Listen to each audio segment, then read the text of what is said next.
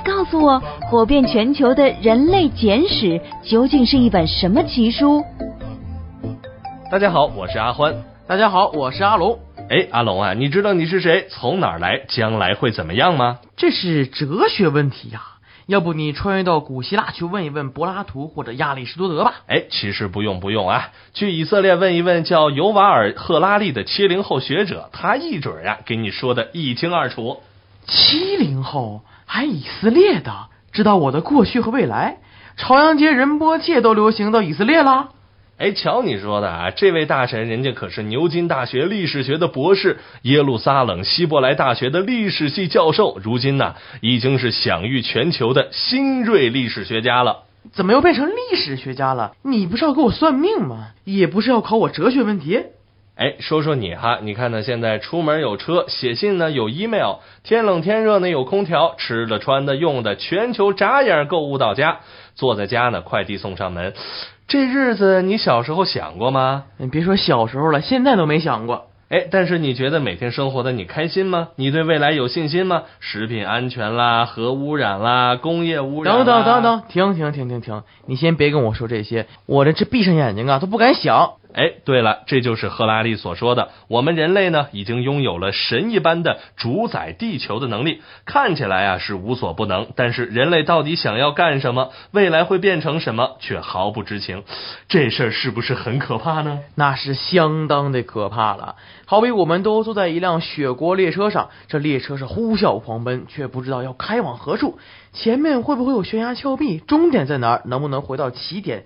寂寥的宇宙是无人能知啊！哟，细思恐极哟！想想这头皮都发麻。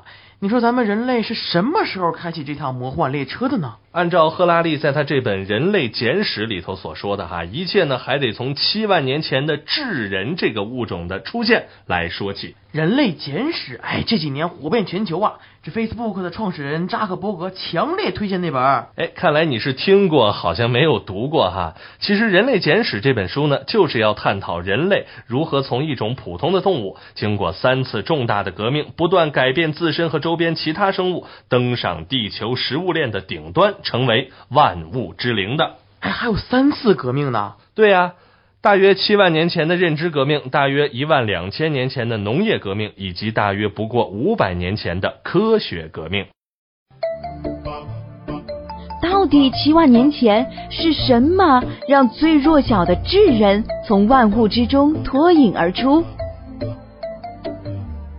七万年前的认知革命是什么呀？大约两百五十万年前，东非地区有一种猿类，我们且称它们为南方古猿吧。有点就不安分了，有的呢去了北非，有的呢去了亚洲，有的就去了印度尼西亚等等等等。大约呢又过了五十万年啊，因为不同环境的塑造，这些古猿呢分别进化成了六种有差别的人类。欧洲和西亚地区的呢叫尼安德特人，东亚的叫直立人，印度尼西亚爪哇岛的梭罗人，西伯利亚的。丹尼索瓦人，还有东非的鲁道夫人、匠人，以及我们后来的祖先智人，和其他几种人比起来呢，咱们的老祖先智人呢，显得最矮最小。你看这个名字啊，智人，看起来就是六兄弟当中最有智慧的。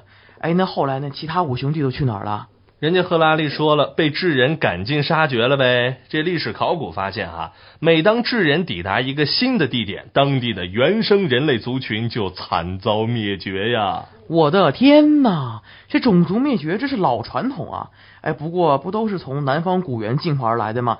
为什么智人取得了地球的统治权？还有你刚才说智人是最矮小的。还有，明明狮子、老虎、大象这些动物都比人高大威猛，为什么最后是人统治了地球呢？很简单喽，因为语言，就因为这个语言。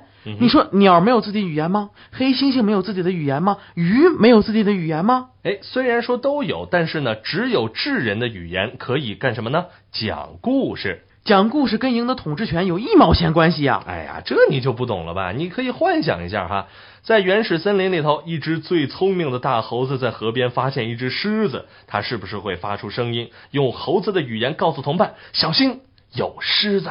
那肯定的呀。但是这语言也没啥了不起啊。但是智人会怎么说呢？他们不仅会告诉同伴说：“哎，小心有狮子。”可能还会说：“狮子怕火，咱们一起举火来把它赶走。”然后呢，部落首领还会分派工作，比如说谁谁谁去东边，谁谁谁去西边，大家伙一起上，把狮子杀了，咱们吃肉。哎，你别说，这样听起来吧，还真有点意思。嗯哼，专业的说法呢是语言使得智人更方便的沟通和合作。有限的声音组合成无限的句子，代表着不同的含义。你再看看其他的动物啊，什么咕咕咕啦、汪汪汪，还有喵，相互传递的只是一些信号。哎，这还不够哈！智人的语言不光是对讨论已知的事物，更是用来讨论不存在的事物。这才是智人从万物当中脱颖而出的根本。专业点说呢，就是虚构与想象造就了人类大规模合作的。根基宗教故事啦，国家故事，还有民族传说、图腾，乃至今日之公司、金钱，无一不是源于想象。正是对于这些故事的共同信仰，才使得陌生人类之间的大规模合作成为可能，并且高效。举个例子，标志公司真的存在吗？还是一个虚构的想象？你这说的吧，是挺专业的。但是没有故事啊！哎，没关系啊，这人类简史呢，就以著名的标志汽车公司为例，给咱们讲明白了虚构故事是如何让人类学会合作，进而呢形成组织的。标志就那个汽车，那七万年前就穿越而来了。开玩笑啊！其实我们都知道，两百多年前，标致呢只是法国乡村的一个小家族企业。现在啊，全球差不多是有二十多万员工。到二零零八年，标致汽车的产量呢是达到一百五十万台，营收超过五百五十万欧元。这个百年汽车企业，它是真实存在的，对吧？你这不废话吗？哎，那我问问你啊，你用什么能证明它是真实的存在呢？就是每天在路上奔驰的那个有小狮子标志的汽车吗？那还用说吗？不用全世界的，就我家那台啊，足以证明标志公司是实打实的存在。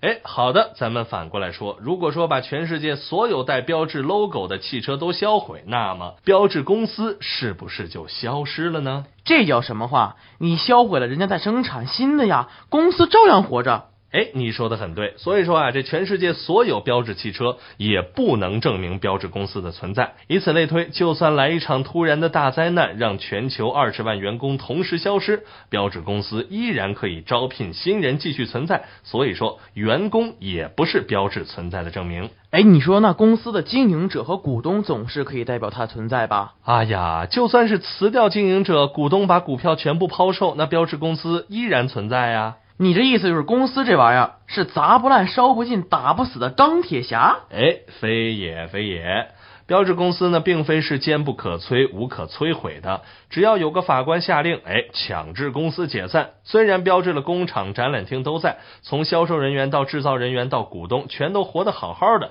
标志公司也就从世界上。消失啦！这么说的话，公司这种事物看起来是无处不在，又似乎根本不存在呀。嗯，你说的对。赫拉利说呢，从根本上来看，标志公司只是我们虚构的一个想象，但它呢，却像有血有肉的人一样，会受到国家法律的管辖，有收入，但是也要纳税，也可能独立于所有的拥有者之外而遭到起诉。这就是满大街的有限公司啊。让智人成为万物的主宰的，竟然是讲故事。赫拉利说呢，有限公司这个概念是人类一项巧妙无比的发明。因为这个虚构的故事背后呢，是法国国会编写的法律制度。因为有了律师的认证，千百万奉公守法的法国公民也就相信了，标志公司好像真的如实体般存在一样。全球二十万彼此陌生的标志员工，就在这个虚构的想象当中，高效有序的合作，一起来维持着标志这个看不着、摸不到的生命体。但是你说了这么多，跟智人的语言有什么关系啊？人类简史里面说了，这一切的起源呢，就在于智人会讲故事的语言。智人可以虚构部落图腾，虚构共同的祖先神话。这些历史叙事呢，就像胶水一样，把千千万万的个人、家庭和群体组合到一起。它使得智人创造了秩序井然的模式，比如说贸易网络啦、大规模庆祝活动、政治体制，这些呢，也只有智人可以做到。这种语言的虚构能力，让智人超越了生物学的范畴，一跃而登上食物链的顶端，成为万物的主宰。照你这么说，刚才说的法国国会制定的法律，现代社会从公司到国家，从艺术到宗教，还有自由、人权、平等这些概念等等等等，全都是人类的虚构与想象，全都是始于智人会虚构的语言能力。哎，说的没错，这就是发生在六万年前的那场认知革命。当别的动物还在靠着咕咕、汪汪、喵喵彼此传递信息的时候，智人已经可以通过语言来虚构神话，为了部落而战。看来，要不是这场认知革命，人类也只是原始森林中裸奔的猿呐。你一定不敢相信，一万两千年前的农业革命就是个大骗局。就这样一直过了几万年，直到公元前一万年左右，人类开始变了一种生活方式。哎，换了一种活法，种地。人们呢，日出而作，日落而息，一年四季忙着播种、浇水、除草、牧羊，操纵着几万种动植物的生命，以为从此呀就可以获得更多的水果、谷物和肉类，生活的更加的自由快乐。以为。你的意思就是农业社会并没有让人类获得更多的水果、谷物和肉类吗？哎，这可不是我说的啊，《人类简史》这书里头说的，农业革命呢是史上最大的一场骗局。这意思是原始社会好了？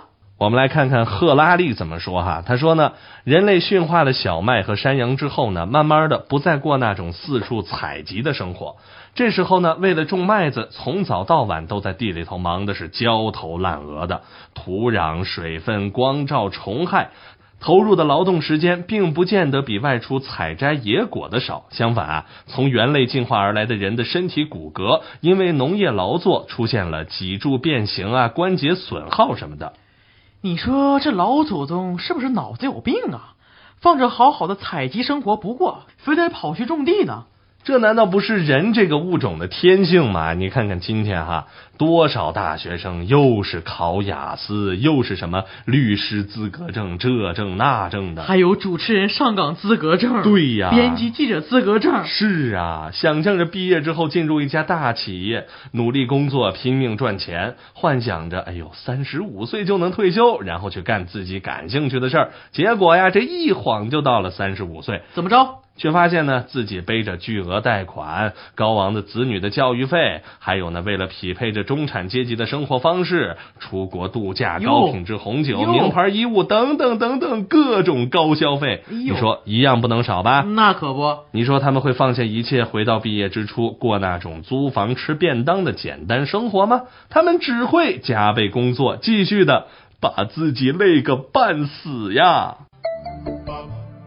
农业革命带来了什么呢？国家、金钱、文化、宗教。哎，看来咱们人类进化了几万年，骨子里那点欲望还是没有改变呐。哎，这话就错了。其实呢，是大大的改变了，是欲望越来越强烈，越来越丰富，越来越贪婪。最初的时候呢，人类开始进入永久村落。靠种植小麦、蓄养牲畜生活，粮食和肉类的产量确实呢极大的提高了。但是妇女不用再外出采集果实之后呢，每年都会生孩子、哺育孩子。如此一来呢，人口数也爆发式的增长了。而且呢，随着粮食越来越多，加上运输技术的出现，越来越多的人可以居住在一起。先呢是形成了村落，接着是城镇，最后成为都市，最后发展出现王国、帝国乃至商业网络。这个时候，国家就出现了。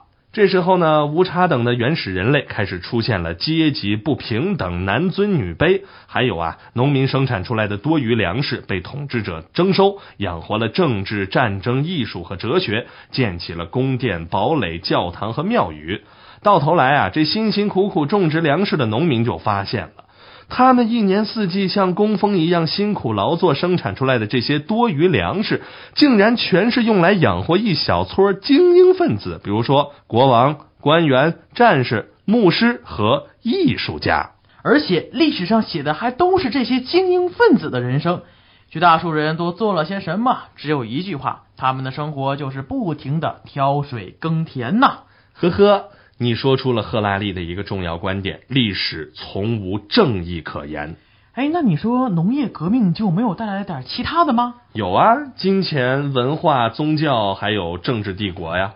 听起来都是些很高大上的嘛。你看啊，这农业革命带来的金钱、文化、宗教以及政治帝国，促成了人类的全球大融合。哎，这么说吧，本来人类生活呢是相当简单的。如果你的食物产量很低，可以请邻居来分享啊，他们就会帮忙来回报。随着农业发展，这种帮忙经济发展成为物物交换的系统。A 生产小麦，B 生产镰刀。A 用一袋小麦换 B 一把镰刀。但是如果 B 不需要小麦，需要 C 的木炭来打铁呢？这时候呀，A 还得先去找 C 换来木炭。可是如果 C 也不需要小麦，而是需要 D 的猪肉呢？以此类推啊，A 如果说想要换到 B 的一把镰刀，那可真是得翻山越岭换一圈。你说是不是很麻烦呢？那肯定麻烦了。所以货币就出现了，金钱出现了，贸易也就出现了。你说的就是这些吧？嗯，是的。此外呢，这贸易中交易太多了，又怎么办呢？你说光靠人脑，这哪能记得住啊？这时候呢，数字就出现了，记账的会计呢，是不是也就出现了呢？最初的管理也就形成了，慢慢的从官僚体系到国家制度，是不是都来了呢？好了，从结绳记事到文字，这只是时间的问题。再后来出现了文化和宗教，就这样啊，人类社会呢是一点一点的扩散，全球融合模式就慢慢的开启了。五百年前，人类才开始承认自己的无知，迎来了科学革命。全球化融合这事儿咱都知道，你说完农业革命，是不是还有第三个科学革命？你没说呀？哎，接下来就说一说，一九四五年七月十六日，美国科学家呢在新墨西哥阿拉莫戈引爆了第一颗原子弹。从这一刻开始，人类不仅有改变历史进程的能力，更有了结束历史进程的能力。这一事件连同人类的登月行动，成为人类历史进程的第三个里程碑——科学革命。为什么这也叫一场革命啊？因为从公元一万两千年到大约公元一千五百年，全球人类已经不相信自己能在医疗、军事和经济方面还会有其他什么突破。欧洲中世纪的帝国统治者和贵族虽然也会把大把的金钱送给牧师、哲学家和诗人，但目的呢是为了维护自己的统治，可不是说发明了新的药物、武器或者刺激经济增长。这是为什么呢？因为科学革命之前的古代认知体系呢，不管是叫伊斯兰教、基督教、佛教，还是儒家学说，都认为世上所有的事情都以为人所知或者为神所知。如果还有什么是不知道的，那也只是因为那些问题不重要或者不需要知道。在科学革命之前，多数人类文明都不相信人类还会再进步，他们觉得呀，黄金时代属于过去，整个社会呢只能停滞甚至恶化。那后来呢？后来呢？现代科学颠覆了这种前现代的思维模式，他承认人类的无知，并且还希望通过收集各种观察值，并用数学工具整理获得新知，再用这些新的理论获得新的能力，特别是发展出新的科技。这不就欧洲人干的吗？哎，说的是呀，欧洲人呢又把这一切传播到全世界了。这科学革命啊，不仅改变了世界的形态，也改变了人的思维方式。许多人相信，哎，有了科技就能解决一切问题。只要人类不断的搞科研开发，总有一天我们能在地球上创造天堂，可以克服生老病死，可以随心所欲。咱不说别的，科技至少帮助人们不再受到时空限制，随时随地面对面的聊天。现在还有互联网，万物互联，多方便呢！再说一个，科学发展带来的医疗技术进步，身体哪个部位坏了，换换器官、血液什么的。欧洲文明称霸全球的奥秘是什么？资本、帝国和科学的联合。你享受科学革命带来的便利的时候，有没有想过这一切是怎么来的？科学家的献身精神呗！哎呀，要不说你怎么是图样图森破呢？用脚趾头都能想到呀！现代科学之所以能在过去五百年间取得奇迹般的成功，一个大大的前提就是钱。哎，money，这倒是，没有钱，爱因斯坦、图灵这些人类巨星连个实验室都搭不起来。哎，说的是，所以说呢，如果没有政府、企业、基金会和私人捐助为科研的投入庞大经费的话呢，伽利略、达尔文这些天才也只能在自家门口看看太阳，数数蚂蚁。现在也还是这样啊？没错，因为我们还处于科学革命这个历史进程当中嘛。赫拉利说了，科学家们为帝国提供了各种实用知识、思想基础和科技工具。要是没有他们，欧洲人能否征服世界，那还不一定呢。那么，帝国的征服者回报给科学家什么呢？就是科研经费以及为科研保驾护航。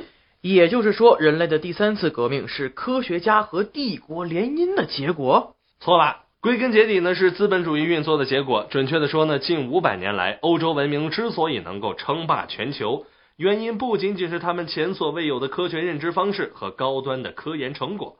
从根本上来说，无论科学还是帝国能够迅速崛起，背后都潜藏着一股特别重要的力量——资本主义。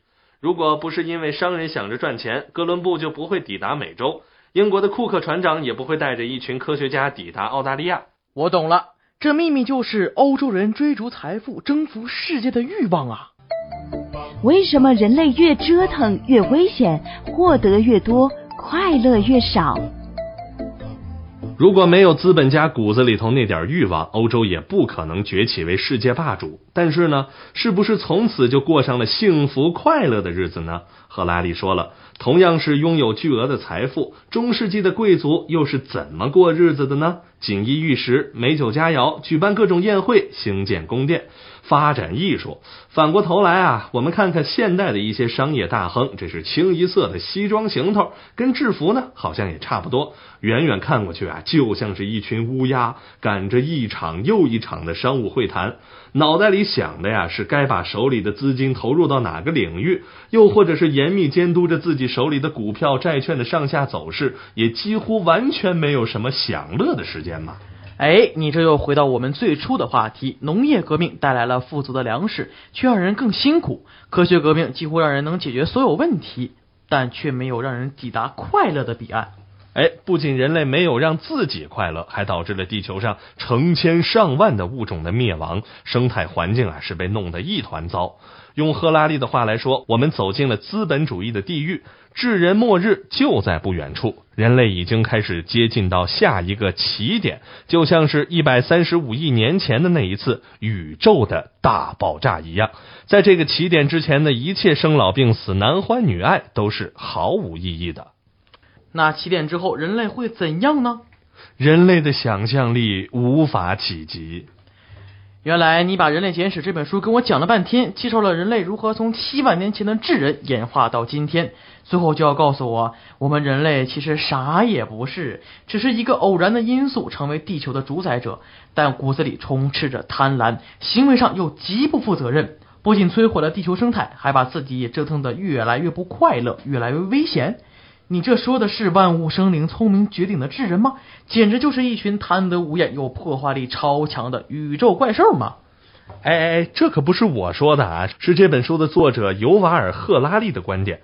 但是也不用着急，人家虽然觉得七万年的智人历史糟糕透顶、愚不可及，但是啊，这毕竟还是对人类抱有希望的。什么希望啊？改造我们的欲望，你确定今天跟我讲的是人类历史，而不是人生哲学？嗯，其实这才是尤瓦尔·赫拉利的厉害之处嘛，梳理人类历史，进而对人类的过去和未来有了佛陀般的大彻大悟。还记得这本书有哪些脑洞大开的观点吗？人类其实没啥了不起，只是一个偶然的因素主宰了地球。成为地球的主宰者，只是因为七万年前一场意外的基因突变，让人类发生了质的变化，让我们拥有虚构故事的语言能力，从而掌握了思考和交流的能力，发明先进的狩猎工具和技术，结成大规模有体系的群体组织，甚至开始建立原始的贸易网络。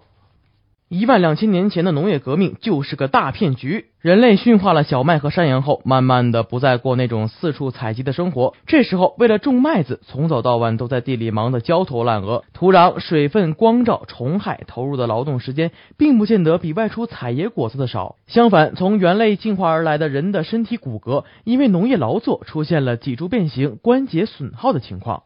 现代科学的到来起源于人类承认自己的无知。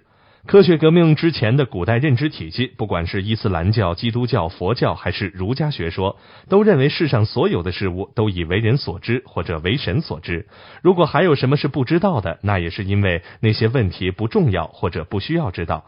在科学革命之前，多数人类文明都不相信人类还会再进步，他们觉得黄金时代属于过去，整个世界只会停滞甚至恶化。现代科学颠覆了这种前现代的思维模式，他承认人类的无知，并且还希望通过收集各种观察值，并用数学工具整理获得新知，再用这些新的理论获得新的能力，特别是发展出新的科技。人类已经走向末日的边缘，不仅人类自己没有快乐，还导致了地球上成千上万的物种的灭亡，生态环境被弄得一团糟。我们走进了资本主义的地狱，智人末日就在不远处。人类已经越来越接近下一个起点，就像一百三十五亿年前那一次宇宙大爆炸一样。只有改造我们的欲望，才有可能走出人类的困境。本节目由路上读书授权喜马拉雅 FM 独家播出。